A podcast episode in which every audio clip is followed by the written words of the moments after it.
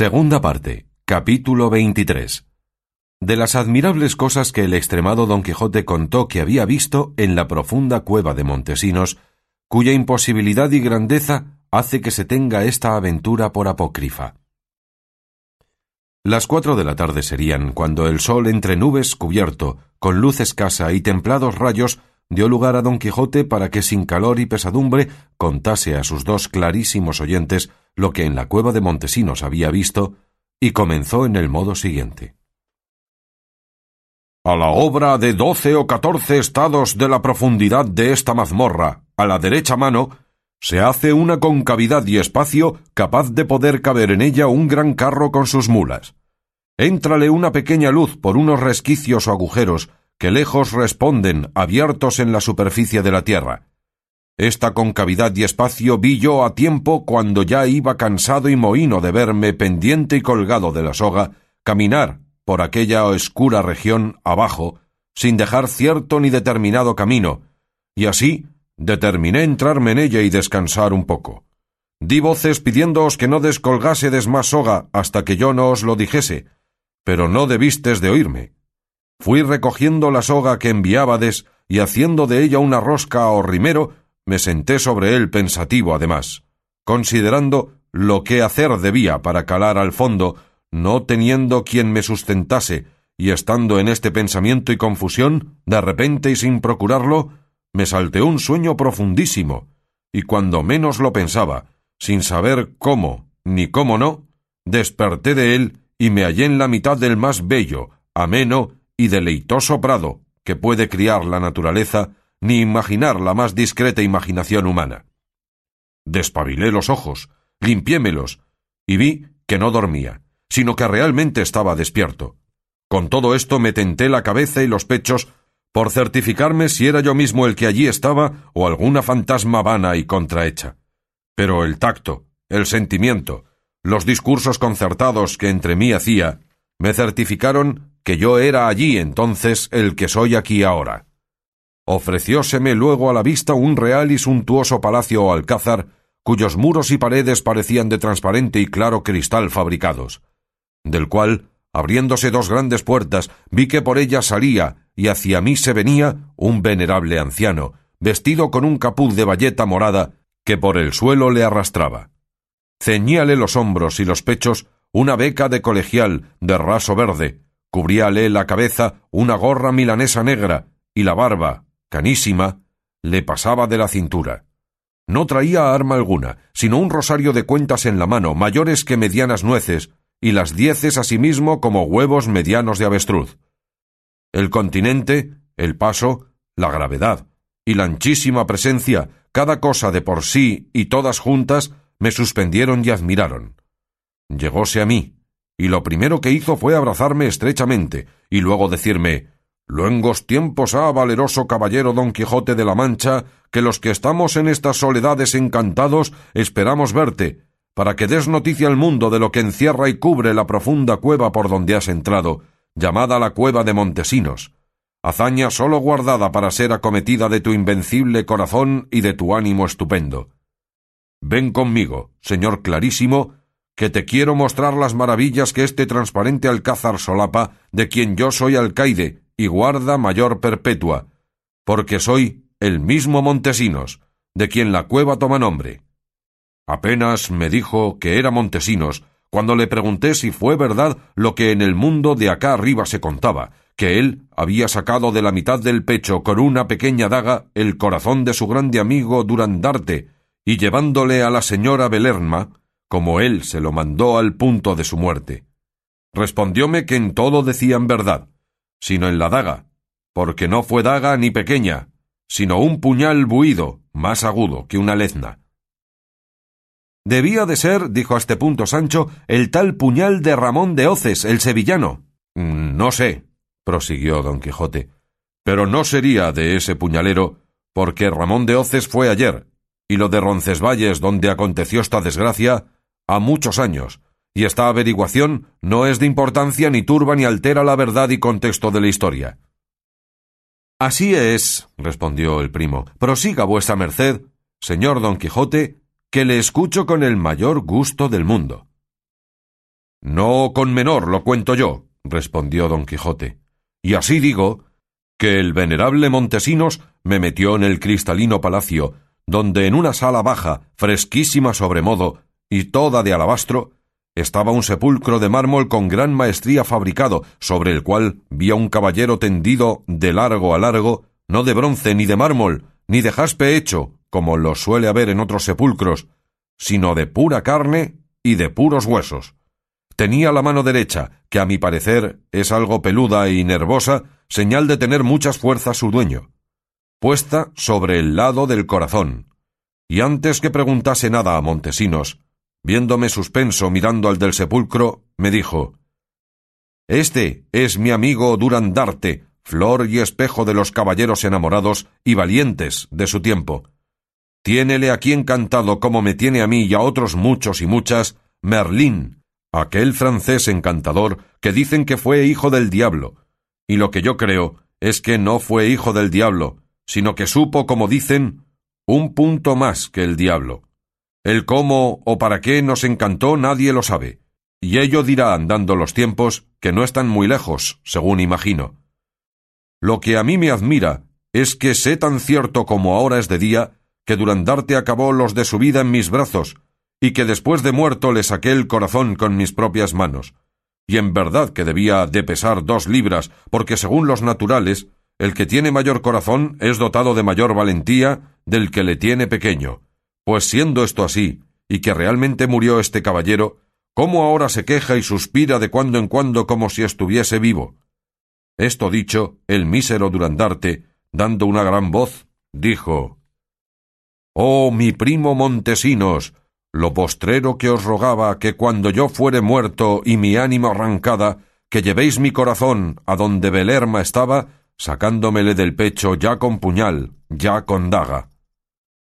Oyendo lo cual, el venerable Montesino se puso de rodillas ante el lastimado caballero, y con lágrimas en los ojos le dijo Ya, señor Durandarte, carísimo primo mío, ya hice lo que me mandastes en el aciago día de nuestra pérdida yo os saqué el corazón lo mejor que pude, sin que os dejase una mínima parte en el pecho.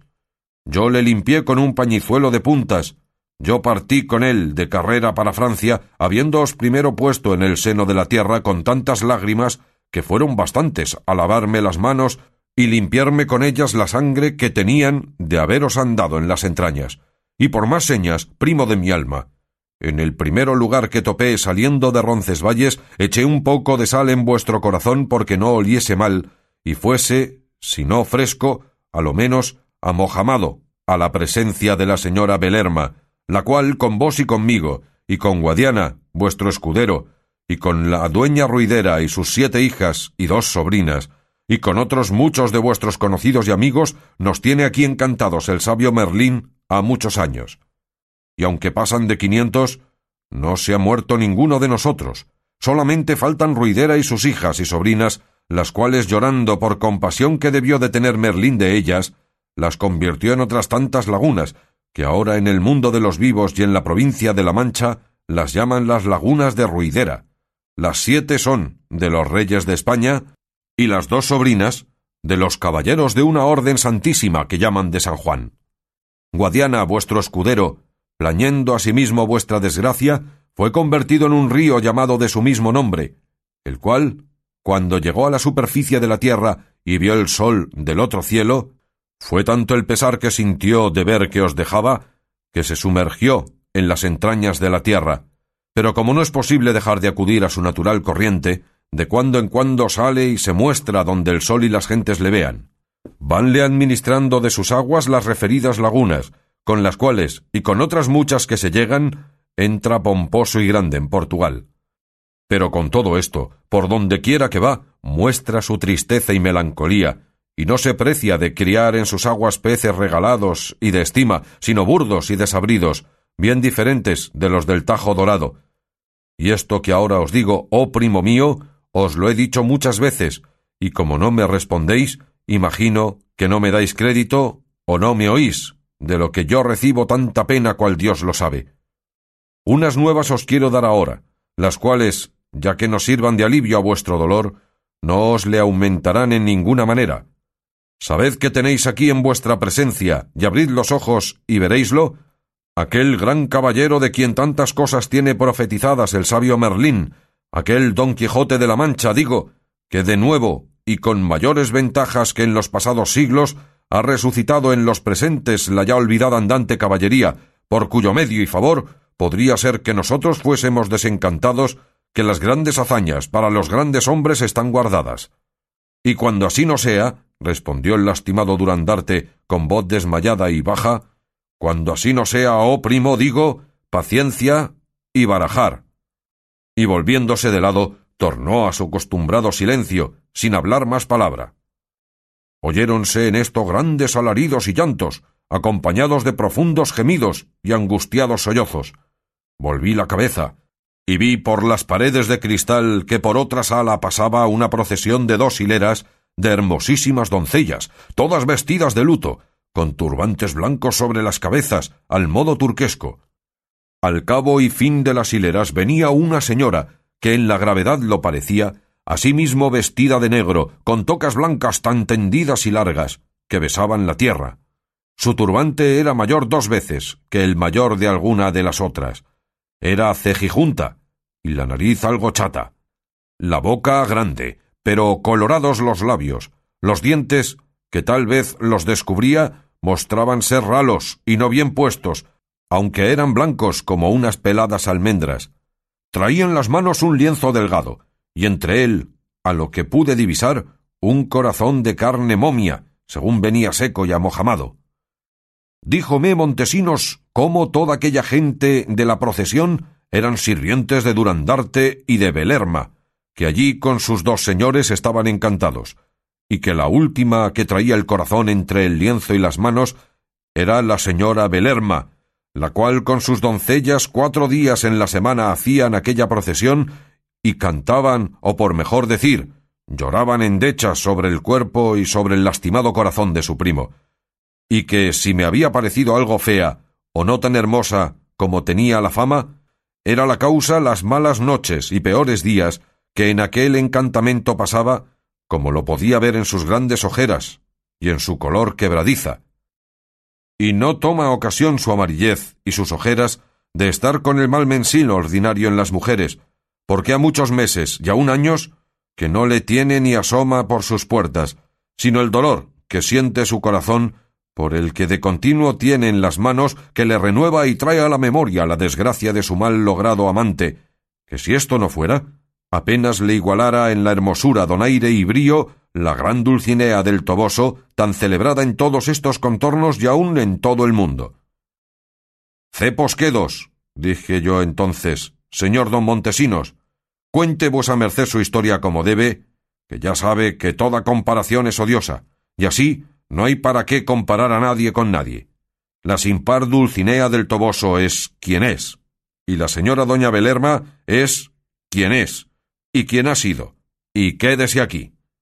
A lo que él me respondió Señor don Quijote, perdóneme vuesa merced, que yo confieso que anduve mal y no dije bien en decir que apenas igualara la señora Dulcinea a la señora Belerma, pues me bastaba a mí haber entendido por no sé qué barruntos que vuesa merced es su caballero, para que me mordiera la lengua antes de compararla, sino con el mismo cielo.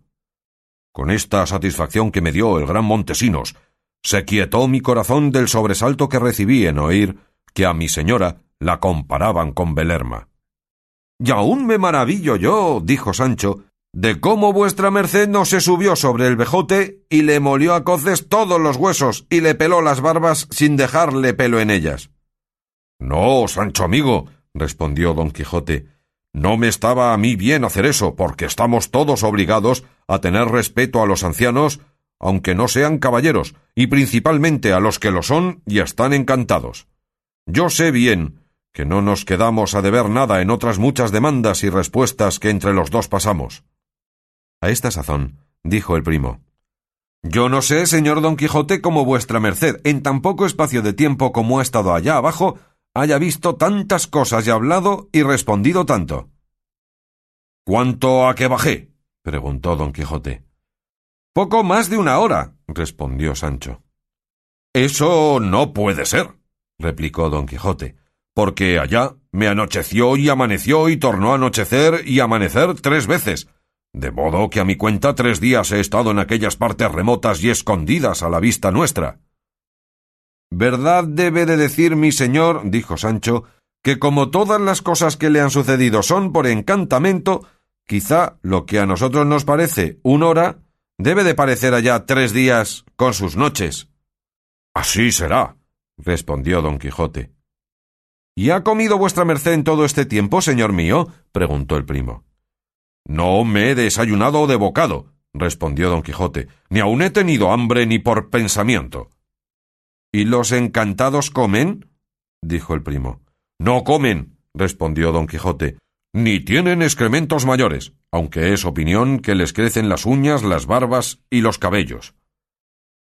¿Y duermen por ventura los encantados, señor? preguntó Sancho.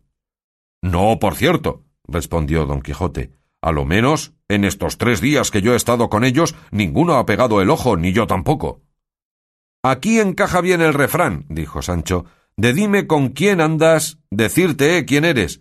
Ándase vuestra merced con encantados ayunos y vigilantes. Mirad, si es mucho, que ni coma ni duerma mientras con ellos anduviere. Pero perdóneme vuestra merced, señor mío, si le digo, que de todo cuanto aquí ha dicho, Lléveme Dios, que iba a decir el diablo, si le creo cosa alguna. ¿Cómo no? dijo el primo, pues había de mentir el señor don Quijote que aunque quisiera, no ha tenido lugar para componer e imaginar tanto millón de mentiras. Yo no creo que mi señor miente, respondió Sancho. Si no, ¿qué crees? le preguntó don Quijote.